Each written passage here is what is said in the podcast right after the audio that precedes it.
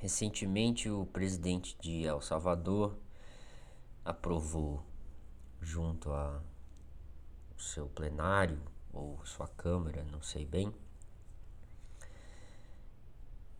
o Bitcoin como um meio de pagamento legal em todo o país, sendo hoje então El Salvador um país em que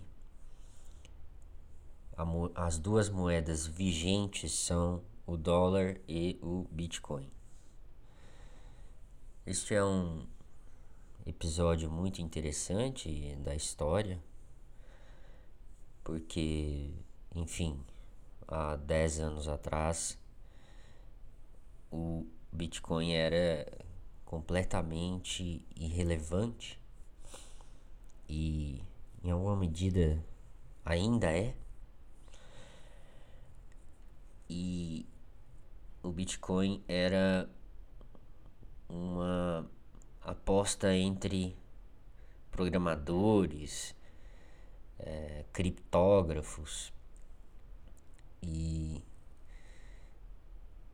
ele nasce de um paper que resolve um problema da ciência da computação, um problema da confiança de como realizar transações não necessitando de um terceiro garantidor ou do próprio elemento de confiança é, entre as partes. Né?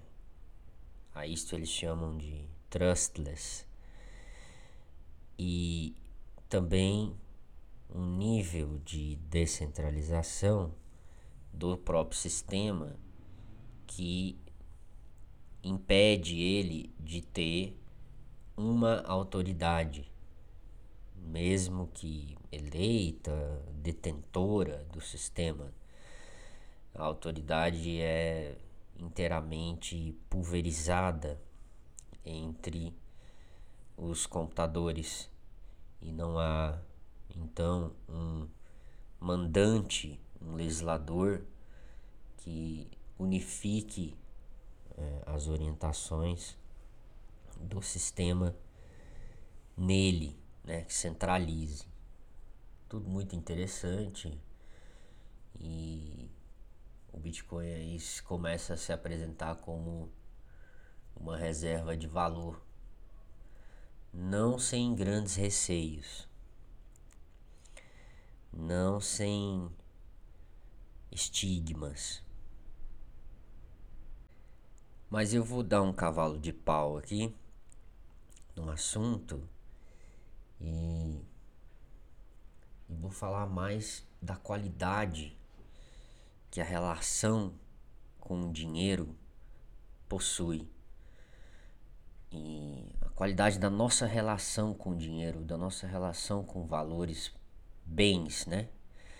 É, com patrimônio e etc mas principalmente com ganhar dinheiro, com tornar-se rico ou mais pobre, enfim.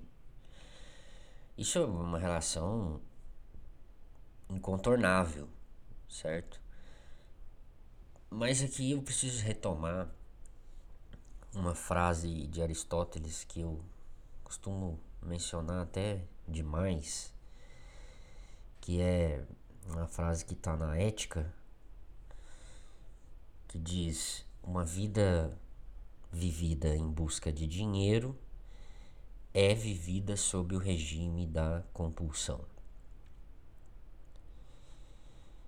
Obviamente, compulsão não, não pode ser um, um vocábulo grego.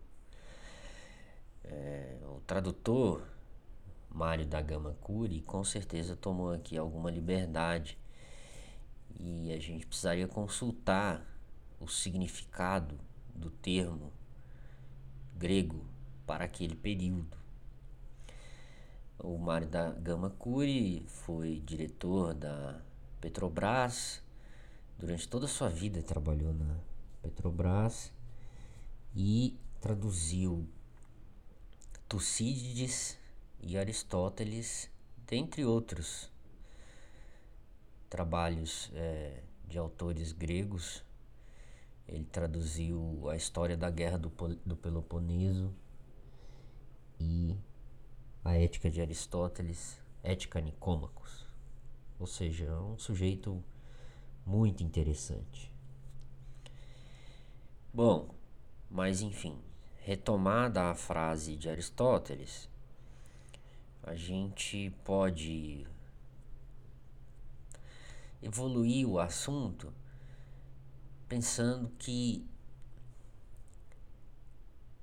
de nenhum modo que você observa a sua relação com o investimento,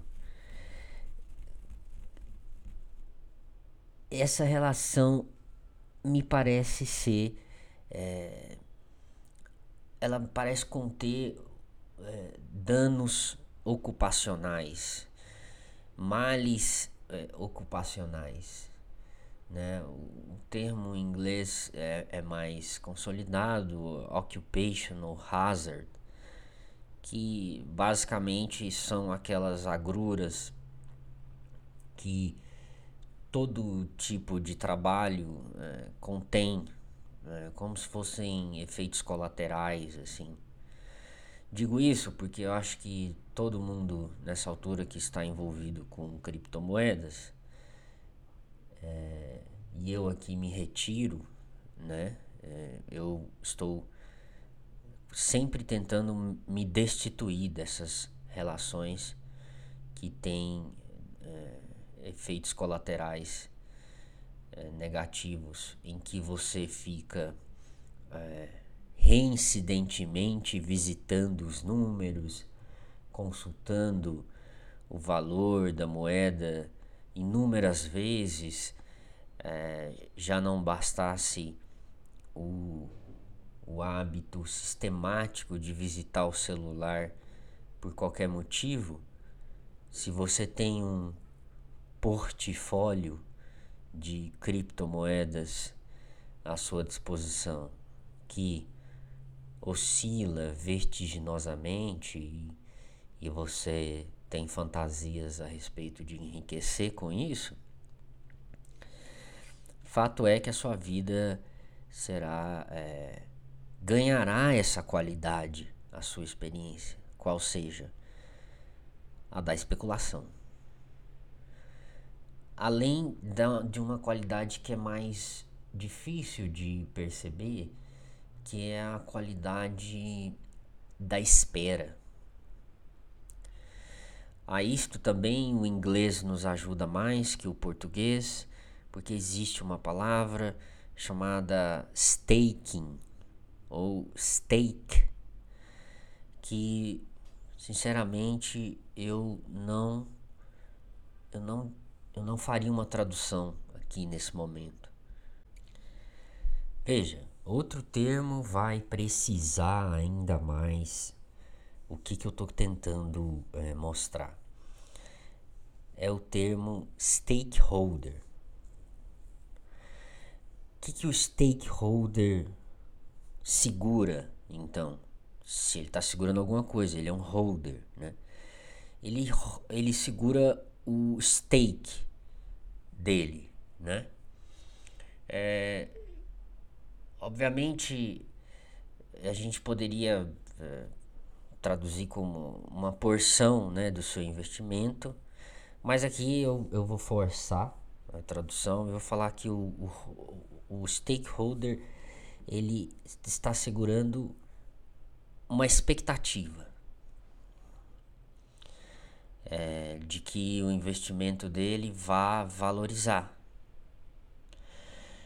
Bom, é, eu não sei quanto a vocês, mas eu acho que eu prefiro segurar outras coisas do que uma expectativa. Porque é isso. Acho que, novamente, a gente retorna para o ponto desse episódio. Qual é a qualidade da sua experiência de segurar expectativas né, de valores? Com certeza você é, a qualidade é uma de que você está contando com o futuro, você está ocupado você está com a cabeça ocupada com essas expectativas. E de fato, assim, é, poderíamos no fringir dos ovos simplesmente falar: vamos esquecer tudo isso, porque não compensa ficar é, contando, observando, vigiando é, seus investimentos e parece que a melhor diretriz para lidar com eles então é a do esquecimento.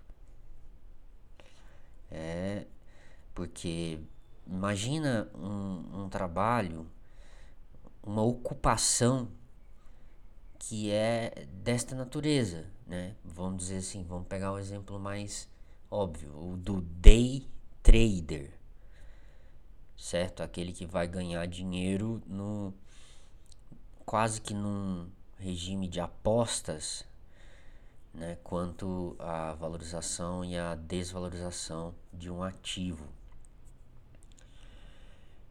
É claro que vai respingar na, na qualidade da sua vida a qualidade da aposta e da especulação. E isto acontece não só, enfim, no mundo dos investimentos, o mundo Wall Street. É, isso acontece na filosofia. A filosofia também padece de especulação. Agora, eu acho que a gente pode desfiar, né, melhor esse, essas experiências e falar que uma boa experiência de especulação é a do raciocínio, ou é a do livre, livre pensar, ou do pensamento espontâneo.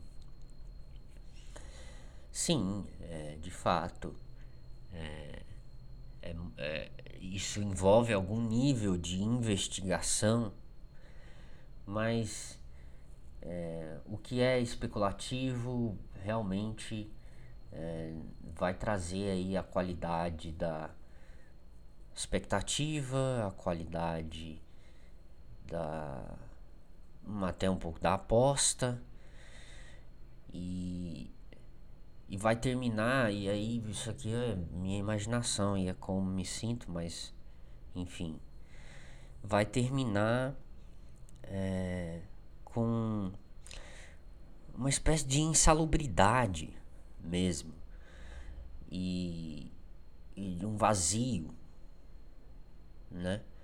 Que que não, não é algo que eu acho interessante de, de se vivenciar. É diferente um pouco de uma viagem, por exemplo. E as pessoas se ocuparem é, de investimentos realmente é, coloca a vida delas com uma insalubridade. Acho que este é um, um dos meus pontos. Agora, poderíamos nos desfazer inteiramente desta narrativa que eu construí e recolocar os termos é, os termos numa relação com os fundamentos da criptomoeda principal, né? O Bitcoin. Se você se ampara e se relaciona com os fundamentos dessa moeda, quais sejam a descentralização, a falta de uma autoridade central, o fato de que ela é deflacionária, a tendência à valorização e um ativo como reserva de valor para o esquecimento. Com isso eu quero dizer, você vai ter uma reserva de valor, você não precisa se preocupar com a custódia dela. É, ela é uma proteção contra os acontecimentos governamentais, ela é um seguro contra crises financeiras, aí sim, aí você tem uma saída e uma relação com uma qualidade muito mais digna e muito mais suportável, né? mais sustentável é, de se ter. Que também não é fácil, porque é, estamos lidando aqui com noções muito arraigadas a respeito do que é dinheiro e de quem, enfim, oficializa o dinheiro, que com certeza é o Estado. Mas nem sempre foi assim. É, a relação entre Estado e, e moeda e emissão de moeda é muito recente.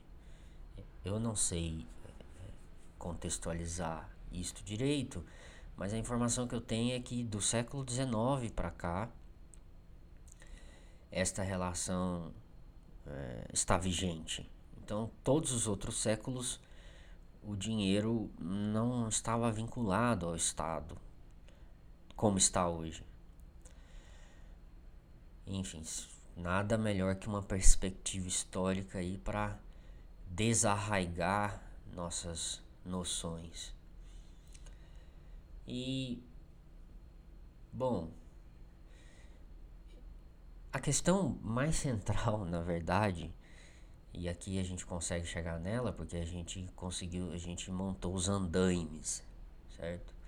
A questão mais central é se se está vivendo bem.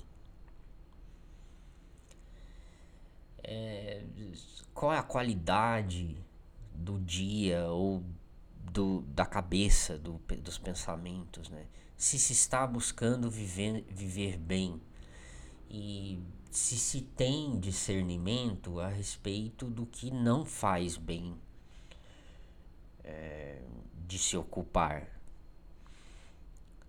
E isto é um, um acaba sendo um tete a tete, um toma lá da cá, que toda pessoa vai ter que realizar para saber o que que faz bem a ela. Mas não é algo fácil de saber, acredito. Não é algo fácil de consolidar, assim.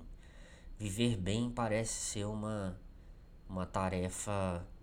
É, uma tarefa infinita né? É um dispêndio mesmo e, e uma consciência que se perfaz e se desfaz, se perfaz e se desfaz. E, enfim, é, a minha resposta final, então, para uma relação com o investimento, com certeza não seria a de um stakeholder, certo? Não de alguém que está segurando um stake na vida, mas é a de é uma relação de conhecimento, de conhecer esses fundamentos, entender a história e ato seguinte, tão importante quanto esquecer produzir matéria vencida é, em cima dessas compreensões. Aliás, as compreensões são matérias vencidas. E seguir adiante buscando coisas novas. E aí o Bitcoin estaria é, na sua casa, ele é o seu dinheiro e ele é a sua reserva de valor. Mas não, não passaria disso, você poderia usá-lo para comprar um apartamento eventualmente. E, e é isso. É, o regime mesmo, a relação para se ter é a do esquecimento. É a do esquecimento até mesmo do nome né, da moeda. Essa foi a melhor saída que eu encontrei.